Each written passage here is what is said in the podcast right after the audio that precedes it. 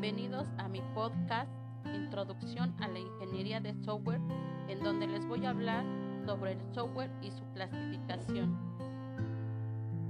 En palabras sencillas, el software es lo que permite que el hardware funcione, es decir, son las rutinas lógicas, digitales e intangibles, lo que no puedes tocar de tu equipo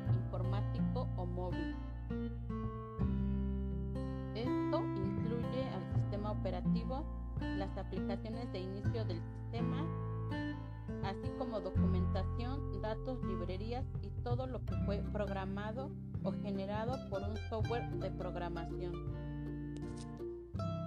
Existe una segunda clase de software llamado software de aplicación, también conocido como software de utilidad, y se trata de las aplicaciones, programas y herramientas que utilizamos activamente de acuerdo a nuestras necesidades.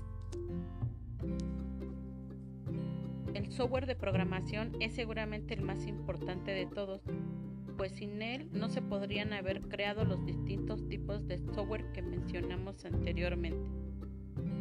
Es una clase de software básica para la informática y el desarrollo de aplicaciones.